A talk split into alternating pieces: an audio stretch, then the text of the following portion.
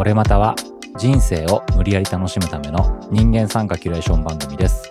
皆さんこんばんは。今日も始まりました俺またです。まずは自己紹介からいこうと思います。宮古内の元シナリオライター庄司です。よろしくお願いします。末端漫画家キーワです。よろしくお願いします。はい、最後にサラリーマン下です。よろしくお願いします。よろしくお願いしよます。ろしくお願いします。お願いします。あのですね、あのですね、はいはい。はいはい。怖い話があるんですよ。何？いきなり。珍しい。怖い話があるんですよ。うんそうなんですよ。あの、仕事でですね、コミュニケーションツールでスラックを使ってるんですけどね。うんうん。あの、俺また我々さんにもスラックを導入したじゃないですか。そうだね。俺またスラックだ。うんまあ、スラックって使ってない人には簡単に言うと、それぞれの話題でタイムラインを切り替えられるチャットツールみたいな感じだよね。そうですね。うん。で、えっと、仕事で新しいお仕事が始まって、で、まあ、スラック使うんでって言われて、この URL からスラックコネクトっていうその会社さんが契約しているスラック、法人契約しているものに外部の人間がその参加できるみたいな機能があって、うん。で、もう不用意にそれポチッと押したら、俺またのスラックで入っちゃったんですね。で、怖あの、全然気づかないで、しばらくやりとりしてたんだけど、うん。なんかさ、俺またの自分たちのスラック見ると、なんかちょいちょい通知が来てて、なんやろこれって思ったら、うん。スラックコネクトっていうところでお客さんとの なんか連絡、うわ、これ、俺の、俺またっていうの丸見えじゃんってなって、それは恐ろしいな。やばいやばいやばいって思って、そうそう、ちょっともう別のアカウントなんでこっちにしてください、すいませんってやって、うんあ、オッケーす、オッケーっす、みたいになって、あ言葉に聞こえあえてたわ。説明はしないみたいなね。そうそうそう。すいませんでしたってね。ゾッとするな。と思ってさ、終わったなって思ったら、俺のノートにそのお客さんにいいねがついてて、ゾッとするゾッなと。するな。めっちゃ見てんじゃんって思って、そうそうそう。いいねしないでくれって思って。怖いですね。いやいや、でもあの、よくしていただいてるので、あの、いいねすんなよって言って、これがもし聞いていただいてる可能性もあるからさ。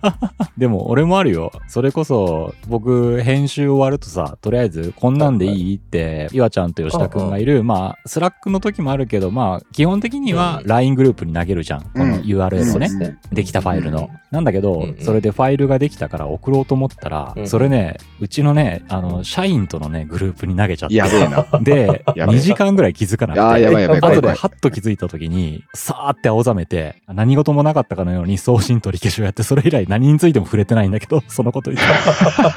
恐ろしいな。正解正解。触れちゃダメだね。そういうのはね。うん秘密にしてるわけじゃないけどさ、大っぴらにもしてるわけじゃないからさ。そうそうそうそうポッドキャスト自体。あともしかしたらさ、自分の立場上、立場の感じが崩れることをいっぱい喋ってるかもしれないし。社内ブランディングとはズレが出てるのかもしれないですね。いやいやいや、もう、ゾッとしたんです怖いよ。わ。珍しい吉田がね、怖い本当話にやった嫌いの。怖い話だったね。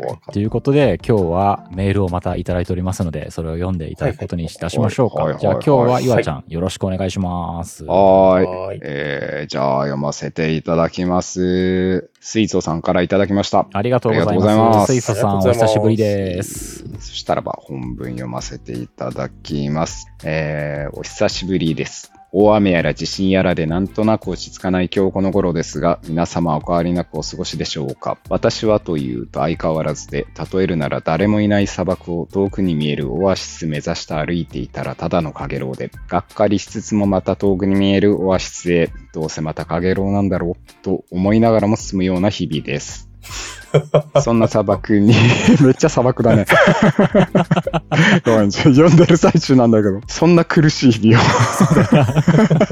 はい、はい、じゃあちょっと読ませていただきますよ。えー、そんな砂漠にいるような日々の中で、俺またはすっと差し出されたミネラルウォーターのごとく私の日常に潤いを与えてくださいます。いつも本当に楽しく聞いています。ありがえー特に先週のシャレコア会はとても面白かったです。最後のアダルトな話含め、八尺様のくだりを聞きながら、当時シャレコアをビビりながら読んでいた時の気持ちを思い出しつつ、最近のデフォルメ八尺様を思わず調べてしまい、笑ってしまいました。シャレコアは私も様々調べて読んでいました。八尺様、くねくね、リアル、カンカンダラ、キサラギ液、お墓のようなものを映してほしい、あるソウルが遭遇した不思議で謎すぎる依頼、などなど、懐かしいなこういう話って懐かしいね。懐かしいこれ、ね。うんこれすごい有名なやつだよね。有名なやつ大体知ってるよね、この頃読んで人にはね。うんメジャー選手たちですよ、これは。こういう話って王道ホラーというよりは少し民族学的というか、土着的というか、味があっていいですよね。うんわかります。そうだね。ううんん、わかるわかる。わかるちょっと土着宗教的そう。そうそうそう。あの雰囲気いいですよね、えー学校の階段など王道ホラーも好きですが、謎解き要素や横溝静止的な陰鬱な村社会が描かれているものって読んでいて止まらなくなります。皆さん、そういった話で何かおすすめはありますか？漫画でも映画でも2ちゃんでも体験談でも構いません。ぜひ教えてください。無茶ぶりの上長くなってしまいすみません。じわじわと熱くなってきましたので、どうぞご自愛ください。追伸もいただいております。えー追伸、このようなメッセージを送ってしまい、怖い話が苦手な吉田さんには非常に申し訳ないです。吉田さんすでにご存知かもしれませんが、サマータイム連打や青野くんに触りたいから死にたいはもう呼ばれましたか？怖い話が苦手な吉田さんにもおすすめの漫画でしたので、よろしければぜひ読んでみてください。ありがとうございます。はいありがとうございましたありがとうございます。すごい久々にね最後のメッセージ、ちょっと悪意があって、悪意ありますか？怖いやつじゃん怖いで。すか？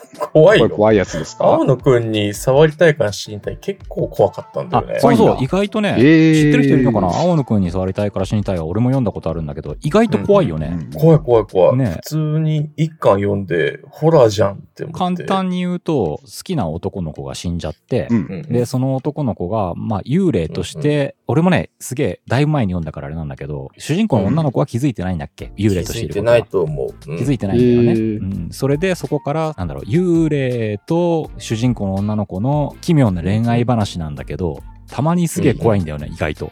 怖い普通のラブストーリー見えて。その女の子の子の人間に、その、青野くんっていうのが乗り移ろうとしたりとか、うんうんうん普通に異界に連れて行こうとしたりとか、もう普通にホラーの描写が怖くて。あ、そっかそっか。青野くん、いいやつのようでたまにちょっと連れて行っちゃおうとするんだよね。そうそうそうそうそう。んなんかその辺がちゃんとジャパニーズホラー感があって怖いんで、怖いに知ってるぞ俺は水槽 読んでた怖いぞね。ちなみにさ、青野くんは、えっ、と、確か、いアフタヌーンだよね、連載してるあのは。そうだっけ、うん、アフタヌーンだったはずえっとね、俺、サマータイム連打って知らないんだけど、こっちは。こういうのアニメ化もしてね、ジャンプラだね。あ、ジャンジャンプラなんだ。なるほど。メジャー、そうそうそうそうメジャー系なのじゃあ、やっぱ。どっちかっていうと SF サスペンスって感じですね。なんか、青野くん面白かったからよ、サマータイム連打も読んでみようかな。俺全然知りませんでした、こっちは。ぜひぜひ、これも面白いでございますよ。そして、吉田、別に悪意はないからな、はい全くこのメールから俺は悪意を感じてないから、悪意を感じてるお前が悪意なんだよ。吉田さんっていうメッセージが出たら悪意だと思ってそうそうそう、お前の名指しイコール悪意だみたいな。それが怖いわ 俺。が怖怖いいですね話だね。俺怖い人間だね。そして、水素さんは、あれですね、変わらず砂漠を歩んでらっしゃるらしいですが、いかがでしょうか、ここら辺は。えどうどういう状況なんですかね？なんか心配になってきますね。まあでも、頑張ってるけど、なかなか、なかなかいろんなことがしっくりこないっていう。でもそう、ですね。俺もな、今日仕事で死ぬほど嫌なことあったからな。いつもあるね。本当にいつもあるからね。う んマジで、なんとかさ、俺の全て思い通りに活かせるようにシナリオを組んでさ、さあ、うんそれ通りに動いたらみんな幸せな未来が待ってると思ったらさ、みんなそれ通りに動いてくれなくてさ、めちゃめちゃみんな喧嘩を始めてさ、なんで喧嘩になるんだろう。まあ、社外なんだけど、これは。うんもう社長辞めたいって思った。いいっすね。そういう話大好きですよ。ねまあ、その話はまた吉田会の時にやりましょう、そういう話は。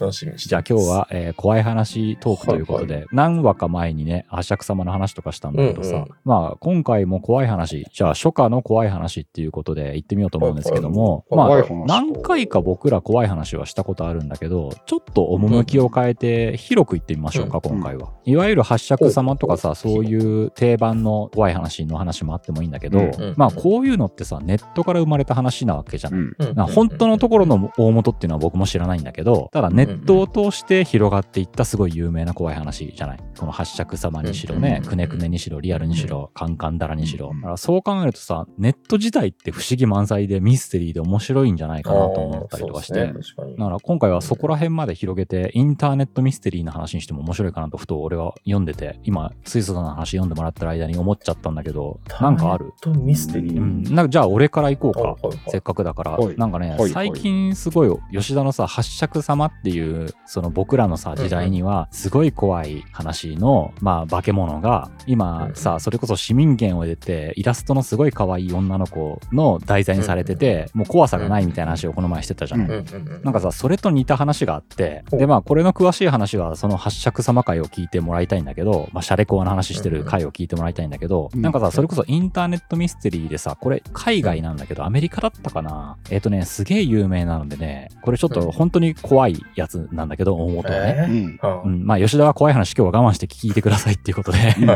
話したんだけど、はい。あのね、ケイティ・ロビンソンと殺人鬼ジェフってやつ知ってる？あのね、多分ね、ネットの掲示板文化に触れたりとか、ああいうの読んでて、うん。急にびっくりさせる画像でさ、なんて言えばいいんかな。なんかね、顔がアップになってて、目がバカッとでかくて、ガチャガチャガチャお白いみたいみたいな。な塗ったような、なんかぐにゃーって伸びたような、怖い画像って見たことない人の顔みたいな。あると思う。うん結構有名なやつなのね。で、それって、えっ、と、何年だかもう忘れちゃったけど、それこそネットで広がった殺人鬼ジェフっていう画像なのね。うん。で、これの話知ってるかい？知らん。えっとね、アメリカうの、ん。それこそ2チャンネルみたいな掲示板なんだけど、うん。ある日ね、ケイティ・ロビンソンっていう女の子がうん。自分の写真をアップしたんだって。うん。で、それこそ普通に何気なく、私どうみたいな感じでアップしたら、うん。すごいその外見について誹謗中傷みたいな、まあネット社会であることだよね。あの、インターネット文化であることなんだけうん。ど、写真を、うん。まあめちゃめちゃけなすようなことがいっぱい書き込まれたと。うん。そしたら、その、えっ、とね、数日後に、その妹だかお姉さんだかっていう人の書き込みが入って、うん。で、みんながあまりにもひどいことを言うから、気を病んで、ケイティは自殺してしまったって書き込みがあるのね。で、それの真意も未だにもちろんはっきりしてないんだけど、うんうんで、それでみんなひどいみたいなことがあって、そういう死んじゃいましたっていう書き込みがあったしばらく後に、うん急に、それをしたやつ全員殺してやるみたいな、殺人鬼ジェフっていう人がネット上に現れるのね。で、自分が殺人鬼ジェフだっていう写真が上がったのが、その今でも有名に語り継がれてる、すごいぐにゃーって顔がなって、目がバーンって出てて、すごい気色悪い感じの奇妙な人の顔になってるやつなんだけど、うんで、その画像のことを殺人鬼ジェフってずーっと今でも語り継がれてるんだけど、ただその画像ってどうもまあ、フォトショップでぐわって人の顔を加工したみたいな感じになってるのね。うんまあ気持ち悪い顔になってるわけなんだけど、うんで、それでネットのユーザーが、それって何の画像を加工したんだろうっていろいろ調べてみたら、それがその、あの、真意が定かではない自殺しちゃったっていうケイティの写真が元になってたのね。おお怖っ。え怖いーっていう話があって、すげえそれが今でも怖い話として語り継がれてて、日本でもよく人を驚かせるためだけの画像に急にそれがアップされてるっていうのは今でも続いてることだったりするのね。うーんで、さっきのなんで吉田の八尺様でそれを思い出したかっていうと、うんこれも面白くて、まあ、可愛いイラストの題材になってるわけではないんだけど、うん。パッと見、すげえ可愛い女の子のイラストが描かれてるように見えるんだけど、うん。あれ？これってなんか見たことあるなって、ちょっと騙し絵的に見方を変えたら、その自分のし見えるね、見方を変えると、その殺人鬼ジェフの写真だったみたいになってるやつとかもなんか流行ってて最近。うん。むずい。で、ついに吉田くんの言う八尺様が怖いアイコンではなくなってしまったっていうのと一緒で、うんうん殺人鬼ジェフも現代ではさ、ついに怖いもんではなくなっちゃったんだって俺思ったの。なんでしょうね。なんかあれ、いい傾向じゃないですか。怪異になりきらないというか。そうそう、怪異になりきらないっていうのが多いよなと思って、人間怖えよなと思って。まあこんな感じでさ、ネットの中のミステリーってすげえ面白いなとかって思ってるんだけど、なんかこんな話で他に面白いのってなんか知らない？普通の怖い話しかない。まあいいよ、それでも。初夏の怖い話スペシャルってことでさ、別にまあ外れてもいいよ。俺は割うんとそういうネットミステリーって本当昔の怪談みたいにさ、うんうんネット上のミステリーってこれからもっとどんどん面白くなってくるんじゃないかなとかって思ったりするんだけどねうんうんう、んいろいろ。うん逆に発展すればするほどね、こういうサイバーパンクみたいな世界が。ああ、そう、ツールがね、サイバーパンク階段か。。うん。うん。まあ別に普通の怪談でいいわが好きなやつでもいいよ。久々思い出すのいやでもいいしさ。ーまあ、聞いた話ではあるんだけれども、結局聞いた話の全てがもう今のご時世信用できないんで、それはここに転がってましたなんていう話かもしれないけど、その辺はご愛嬌でよろしくお願いしたいんですけれども、結構前にね、ムサカリエマの話したの、したんですよ。ムサカリエマっていうのは、いわゆる土着の風習、山形県に残ってるね、死後婚ってわかりますか？死んだ後のああ、婚死後婚ね。礼あで死後婚あ。死んだ後の婚礼ね。ああ、わかるわかる。そう。死後婚の風習で、まあ、とある特別な場所に、ムサカリエマっていう絵を描いて、まあ、絵馬描いて、えー若くして、えー独身で亡くなった方のために、えー旦那さんであるとか、お嫁さんであるっていうのを、まあ、想像で描いて、死後に結婚、冥婚だよね。冥婚の婚礼を儀式とし絵て奉納して、うん絵馬を書いて奉納するっていうことで供養するっていうような風習なんだけれども、まあ、これ自体は別に変なことじゃない。普通にある土地で昔からあるやつって感じなんだけれども、うん。まあ、それにまつわる話っていうので、はいとあるデザイン会社の方、まあ、デザイナー広告とか作ってるのかなわかんないけど、まあ、そのムサカリ絵馬作ってくれっていう依頼が、こう、個人的なルートで来たんだって。友達からまあちょっと知り合いに頼まれたみたいな感じでうん来たんだって。っていうのが、まあ、こう、息子さんとその彼女っていうのが、うんえー事故かなんかで二人とも亡くなっちゃった。事故で、えっ、と、片っぽが亡くなって、彼女が亡くなったのうんうをん。悔やんで息子さんが後追い自殺しちゃったんだったかな。はいはい。なんかそんな話だったような気がするんだけれども、それであんまりにもこう、かわいそうなんで、ムサカリエマで、こう、うん冥婚を、えーさせてあげたいって話になったんだよね。ただ、えっ、と、ムサカリエマのルールで、実際にいる人を、例えば息子さんが亡くなったんだったらば、その、冥婚相手として実際にいる人を描いたりしちゃいけないっていうことらしいのよ。うん。まあ、やっぱちょっと生きてる方だったら縁起が良くないのではということなんだろうね、きっとね。でもまあ、こう、両方亡くなってますと。で、二人はすごくもうずっと付き合ってて、将来の約束もしていたから、せめて、まあ、あの世でっていうことでの依頼だったらしいんだけれども、うんうんうんえどうかなと思ったんだけど、それ会社通さず個人的なルートだったんだって。なんでまあ、こうどうしようってこう先輩とかにも相談したらしいんだけど、まあ、いいんじゃないのみたいな感じで、まあいいんじゃないぐらいな感じで、まあやっちゃえばいいじゃんみたいな。やっちゃえばみたいな感じになったんだけれども、でまあ、結局受けて、フォトショップでね、サカリエマっていう風習的なね、えー歴史のあるものっていうか、こう、筆と絵の具で描くのがって言ったらそうでもなくて、フォトショップでね、うん、フォトショップでね。作ったわけですよ フォトショップで作れるからな。アドビで作ったんだけど、アドビエマだな。そう、アドビエマを作ったんだけど、もらったその情報の写真ねっていうのを、まあまあ作りながら、あ、なくなっちゃったんだな、気の毒だな、なんて思いながらこう作って、まあうん納品しました。っていうので、で、その後、仲介間に入った人っていうのに、えー、あの仕事無事、あの、納品できたよっていうふうに言って、うんまあ、どう、どうなったかっていうのも、間の人も気になるんで、どんな出来だったかっていうので、まあ一応、見せたんだって。そしたら、その間の人っていうのは、うんえー知ってるわけなのよ、その息子さんのことも。で、彼女のも面識あるっていうことだったんだけれども、うん彼女死んでないと。え、彼女じゃなかったってこと？彼女だったんだけど、うんうん。彼女は生きてるの。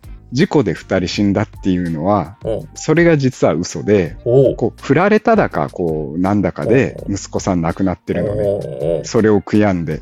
で、そのご両親が、この二人がかわいそうだからっていうことで依頼してきたんだけども、生きてうるん、そうそう、かそうかそうか息子を振った彼女さんを冥婚の相手として描いてくれって言ってるっていう状や況を。やってはいけないことにそう、結果そうだったの。事実。生きてる人を描いちゃったわけね。うん。怖っと思って。それは怖いな。要は親がそういう嘘をついて生きてる女を冥婚させたってことだよね。そう。で、まあ、これは一コアで、結局最後にじゃあ彼女が死んだかどうかとか知らないんだけれども、うんうんうんうんなんか、で、この、こういうことって、なんか結構あるんだって。パターンはいろいろあると思うんだけど、今で言ったら、うん。自分の息子を振った、ないしは娘を振った相手っていうのを悔やんで自殺しちゃったっていう子供のうん冥婚相手として、その振った相手を描かせるみたいなことって、やらせようとすることがあるという話らしいんですよ。へえ、なんか、うんでもその手の話ってなんかちょこちょこ聞いたことあるよね。ね冥婚っていう名前ではなかったにしてもさ、そういうそうそう結婚せずに死んじゃった人のお墓に、その将来お嫁さんとかお婿さんになる人の名前を空想で書いて適当な名前でね。うんうんで、あの世で幸せになってくださいねって一緒に入れるっていう話とか怖い話にはよく出てくるよね。うんあるもんね。うんで、まあ、このムサカリエマ自体は怖いものではなくて、本当にこう亡くなった方の、まあ、冥界での幸せを祈ってのことなので、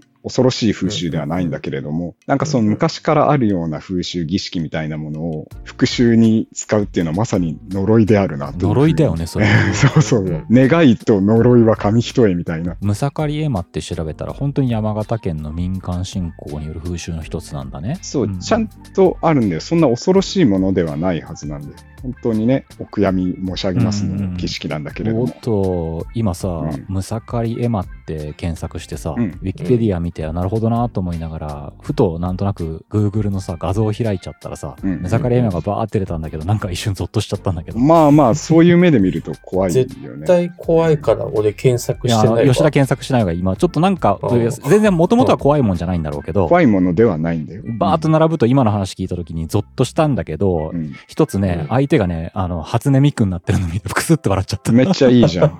うんなんか本当祈りだよな。うんそれはいいだからやっぱりさ、ネットになるとさ、一回すげえ怖いところまで行った後にさ、それを茶化す人が出ると怖くなくなっちゃうんだって。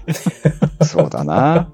ネタ画像になっちゃうとね。ね美味しいネタ画像になっちゃうからさ、その次の段階行くと。そうね。そうまあなんでもそれぐらいが怖い話はいいのかもしれないな。一回ゾクッとして、やっべえな、風呂入れないなと思ったところで一つクスッと出るね、ネタをもらっうんて。うんね。うん一癖やるといいんじゃないかなと。ネットのテンプレにしやすいじゃないですか。死後、結婚したい名前を適当に書いて、イラストレーターさん書いてくださいっつったらさ、もうそのテンプレでバズりそうじゃないですか。ナイナイさんの好みのイラストで描きましたみたいな、なんかスケブみたいな仕組みになってさ、うわ、金の匂いがしてきた。これ。イラストレーターの次の仕事か。死後婚そうそうそう。四五コンのキャラ描きます。不謹慎な。生前死後婚だよね、生前死後婚。あ、でもちょっとね、もう一個ね、怖いわけじゃないんだけども、うん何？オカルト的に言うとうん、ちょっと気をつけないとなって、あくまでオカルト的だからね、うんうんうんそういうの関係ねえって人はもう知ったことかで聞いてもらえればいいんですけどもね。あのーもうここ、随分長い間ですけど、パワースポットっていう言葉が非常に有名になりましたね。ねはい、ね、有名になりましたでしょ？ここ行くといいよ、ああだよ、こうだよって。じゃあ、パワースポット行く人って、なんとなく観光で行く人もいるけど、中には、本当にこう、自分の不幸だったりとか、ね、報われない日々を悔いていく人もいるかもしれないじゃない、うん。すがるまあ本当の多いと思うんだよ。ね。うん。まあ、結局、そういう人たちが集まるゆえに、本来パワースポットっていうのが、そういう負の念のスポットになっていってるらしい。へえ、あー。逆転してしまっているっていうことなるほどね。負を寄せ集めるスポットになっていってるので、むやみにパワースポット行かないようにっていうのが何かオカルト系の、それこそラジオだったか YouTube だったかネットだったかで見た気がして、それはなんとなく、あ、そうかもしれないって気がしてしまった。なんかこう、うん結局パワースポット、綺麗な場所っていうのは、考え方を逆にしてみれば人が来ない場所なのではって気がするああ。なるほどね。人が来ないから、そのパワーがね、浄化されて汚されてない場所なわけだ。そうそうそうそうそう。じゃあさ、パワーを得たい人間はどこに行けばいいの？どうすればいいのそれはやっぱ鳥取県じゃないですか。大自然の中に。そう、人いないよ。いいと思います。ね。大山登ってすっげえうまいソフトクリーム食うと元気になるかもしんないな。そう、元気になる。出雲だと強すぎるから。うん出雲は強すぎるよな。強すぎるんだよ。神が強すぎるあちょっと神様話出たんで、うんあのー豆知識なんだけども、はいはい多分俺や翔ちゃんは山陰出身の人間なので、別にそうですねっていう程度なんですけども、うん神奈月ってあるじゃないですか。ああ、それはもう、でも知ってんじゃないさすがに今の時代。知ってるかみんなわかるか上有月なんだよ、出雲は。そう、出雲だと神有月になるね、例えばさ、東京育ちとか、はい東京しかいないたことのない吉田くんって、今の話わかる？全然わかんない。え、やっぱわかんないの？もうこれ全国区の普通の話かと思ってたらい。や、それはやっぱ山陰出身だからだえ、よ。そうなの？え、もう日本の常識じゃないの？これって。じゃあ俺が言う？俺が説明する？お願いします、お願いします。あのさ、旧暦10月のことをさ、神奈月っていうのは、ここまでわかる？吉田くん。うん、わかる。神なし月じゃん。神のない月なわけじゃん。うんうんうんで、これって神様のいない月ってことでしょ？まあ単純に漢字のまま言うと。うんうんうんなんだけど、うんうん出雲だけは神有月になうるんだよ。ん。俺は、あれ？神様が集まる場所だからそうそう、神様集まってるから出雲に、うん他のところは神奈月になるの。え、これってでももう日本人の常識じゃないの？じゃないみたい。え、ピンときてない？ピンときてない？ちょっと待って、これ、これさ山陰の話なんて知らねえよっていう人がさ、今聞いてる中で大多数なのかさ、吉田バカだなと思ってる人が大多数なのかさ、どうだろうね。うちの奥さんは知ってたね。俺これは日本人として普通に知ってることぐらいなメジャーなことかと思ってたんだけど。えーあ、そうなんです。まあ僕ちょっと東京出身なんで、地方のことよくわかんないんですけど、そう言えばいいんじゃないですかね。ヤマトの人間だもんな。東京生まれ、東京育ちだもんな。俺は吉田バカだなとみんなが思ってることを願う。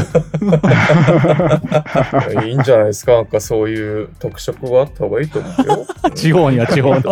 そうそうそう。ああね、武器がね、セールスポイントが。そうそうそう。いや、趣深いよ。いい腹立つな、こいつ。じゃあ、岩ちゃんと僕が話したんで、吉田何でもいいから最後に話をして終わらせてくれ。怖い話？うん、怖い話。最初にしたけど、最後締めの怖い話を。結構ね、今日の話でも俺は怖かったんですよ。結構ね、勘弁してほしいなと思って今日も聞いてました。あの、夜中のホールで一人で収録してるからさ、普通に後ろとかが気になっちゃうよね。ああ、わかるわ怖かる。くない。ザカリエマは幸せを願う儀式なので怖くない。ね怖い怖い、儀式自体が怖いんじゃないけど、人間ですよ、怖いのは。そういうね、土着的な風習みたいなのを、まあ悪用ではないけど、一歩間違えるとすごい怖い話になるっていうのはすごいいっぱいいろんなパターンがあって面白いよね。ね祈りと呪いが紙一重っていうのが、やっぱ人間の怖さだよね。で、水素さんもそういうところがやっぱあるのが怖い話好きだよね、みたいな感じで言ってたもんね。草刈エマにさ、うんお姉の方とかドラッグイン的な名前書いてもそれはちゃんといいんじゃないあの世で通るの？いいんじゃい？いんじゃないそれは全然。ダイアナ・エクストラ・バガンザとか書いてもなんかそれ全然はあれでしょ。そういう衣装の相手を書いても。向こうで召喚されるの？途端に怖くなくなるからすごいね 俺最近あのドラッグインとかそういうゲイの方にだいぶ怖い話が出た時は、ね、助けを求めるようにしてる ドラッグクイーンの有名な方の名前一覧とか調べたら、かなりオリジナリティあるよね、みんな。そう。とてもいいの。鎌口ほもえとかさ。全然怖くねえじゃん。これ名コンに書いても、あれに書いても。俺はだからさ、ずっとオナンスペルマーメイドさんのファンなんだって。すごいよな。そういや、だから本当怖い話聞いた時はもうなんか、お坊さんとかさ、キリスト教とかエクソシストよりもドラッグインなんよ。そうだね。あと、俺が見たことある人の名前だったらね、山田ホアニータさんとかね。ホアニータさん面白かったよ。いやー、安心する。安心する。地に足がつくドラッグインの名前で一気に。ホラーが。お化けより強いもんなきっとおっさんかお姉さんかわからんけどな、一応頼りになると。あ、山田ホアニータさんはね、生まれ年が吉田くんと同い年だよ。え、タメなんすか？ああ、じゃあもうほぼ吉田くんだね。うん。うん。どういうこと？ほぼほぼではないよ。じゃあまた、今度は3人で一緒にドラッグクイーンのショーを見に行きましょうか。まあ、水素さんも砂漠を歩いてるんだったら、さあの、水素さんも一緒に行こうっていうことで。あ、そうだね。ね。声が4人で行こそのオアシスは、なかなかドロドロしてそうですけどね。もう締めようがなくなったからさ、誰か締めてくれ。しまいおしまい。怖い話はしばらくなし。えー夏だよ。夏なんだぜ。あ、カンカンダラが何か全然知らないからまた次回教えあてくだ、さい。今度さあ、ちゃんとシャレコアを解説する回、岩ちゃんにやってもらおう。あ、いいね。いいねやろうね、シャレコア名作を解説するっていうのでね。うん。ぜひぜひ。じゃあ今度やろうと思いますので、よろしくお願いします。じゃあ今日は終わりにしようと思います。はいありがとうございました。ありがとうございました。